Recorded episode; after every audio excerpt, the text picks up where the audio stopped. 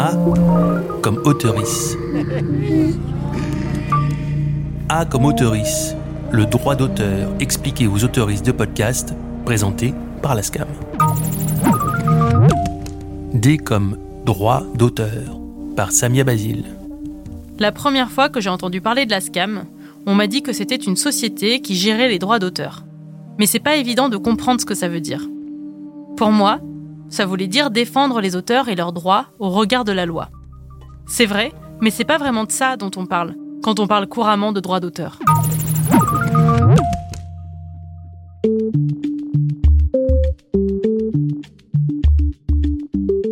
Le terme recouvre euh, deux choses différentes.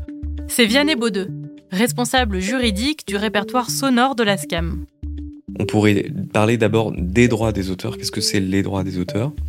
Ça, c'est une notion purement juridique. Et puis, on pourrait parler du droit d'auteur au sens financier, que les étrangers appellent euh, royalties, euh, qui est ce qu'on perçoit euh, au titre de l'exploitation ou de la création d'une œuvre quand on est auteur. Commençons par le premier terme, ce que Vianney appelle les droits des auteurs. C'est un terme qui a deux sens différents. Le premier, c'est un droit moral.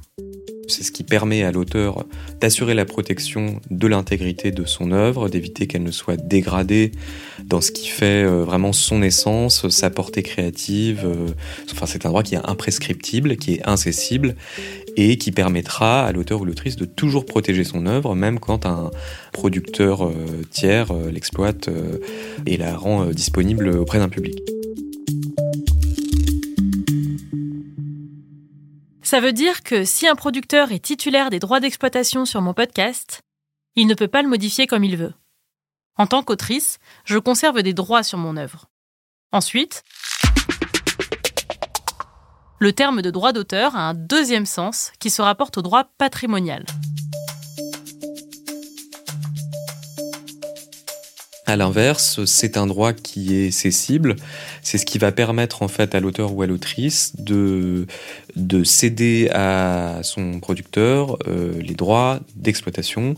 Alors, dans une certaine mesure, dans une certaine limite géographique, temporelle, euh, avec des droits d'exploitation qui sont identifiés par type de support, par type d'œuvre, etc. Mais qui va permettre au producteur de l'exploiter et c'est à ce titre-là d'ailleurs que le producteur finance la création des œuvres. C'est pour obtenir le droit de les, commercialiser. Donc, le deuxième sens de droit d'auteur, c'est quand j'autorise une entreprise ou un média à diffuser mon podcast. Si les producteurs n'obtenaient pas cette autorisation, ils n'auraient aucun intérêt à me payer pour mon œuvre. S'ils le font, c'est parce qu'ils veulent avoir le droit de l'exploiter.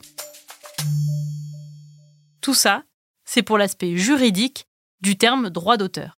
Et puis la, notion financière de droit d'auteur, du droit d'auteur, des, royalties, voilà, ce sont les, les rémunérations, ou une partie, on va dire, des rémunérations que perçoit un auteur ou une autrice. C'est le troisième sens du terme de droit d'auteur. C'est la rémunération que le producteur verse à l'auteur. En tant qu'autrice, je suis payée à différents moments. Au moment de la création de l'œuvre, mais aussi après quand l'œuvre est diffusée. J'autorise un producteur à diffuser mon podcast et en échange, je reçois une rémunération. La SCAM joue un rôle très important pour la gestion des droits d'auteur quand l'œuvre est diffusée. Le cœur d'activité de, la SCAM, c'est vraiment euh, la perception des droits auprès des chaînes de télévision, des chaînes de radio et maintenant des acteurs du podcast natif. Euh, c'est-à-dire donc percevoir par accord un pourcentage des chiffres d'affaires de ces acteurs chaque année et de, reverse, de les reverser en fait aux auteurs. C'est pour ça qu'on dit que la SCAM est un organisme de gestion collective. Les droits d'auteur, la SCAM les collecte directement auprès des diffuseurs, comme certains studios de podcast. En tout cas, auprès de ceux qui ont signé un accord avec la SCAM. Mais ces accords, nous les avons euh, conclus avec ces acteurs au titre de leur activité de diffuseur. Prenons l'exemple de Binge Audio, un studio de podcast natif.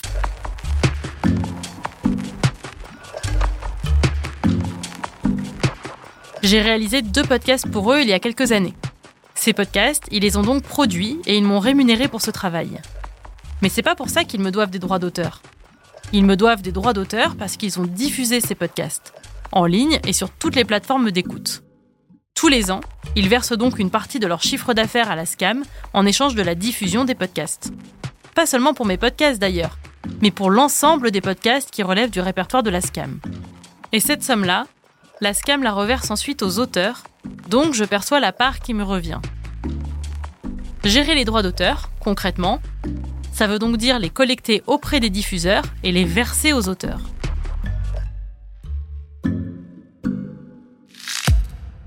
Au tout début de cet épisode, j'ai dit que pour moi, gérer les droits d'auteur, ça voulait dire défendre les droits des auteurs. Maintenant, j'ai bien compris que ça voulait pas dire que ça. Mais je me trompais pas complètement non plus, puisque la défense des auteurs fait partie des activités de la SCAM. Défendre leurs droits, ça veut dire euh, euh, leur assurer, par exemple, euh, une protection sociale qui soit correcte, qui soit juste, des textes qui permettent d'assurer le financement de leur création le mieux possible, que ce soit par la puissance publique ou via des contributions de, des acteurs de la diffusion, donc des producteurs, des éditeurs, etc.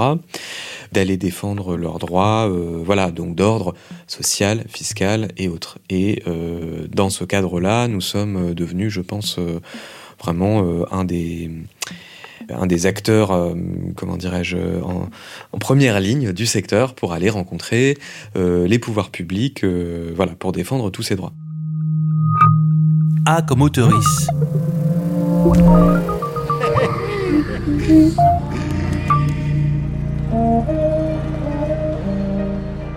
La SCAM est un organisme de gestion collective, une société d'auteurs qui rassemble tous les auteurs du réel. Elle représente les autoristes de podcasts et défend leurs droits et leurs intérêts auprès des studios et des plateformes de distribution. Et puis, bien sûr, elle leur verse des droits d'auteur. Maintenant, vous connaissez la différence. Et si vous voulez percevoir vos droits d'auteur, vous pouvez aller à la capsule D comme déclaration. Vous avez écouté A comme auteurice, un podcast de la SCAM, écrit par Samia Basile et réalisé par Emmanuel Beau. À la production Isabelle Durier, une série produite par Wave Audio, à retrouver sur toutes les plateformes.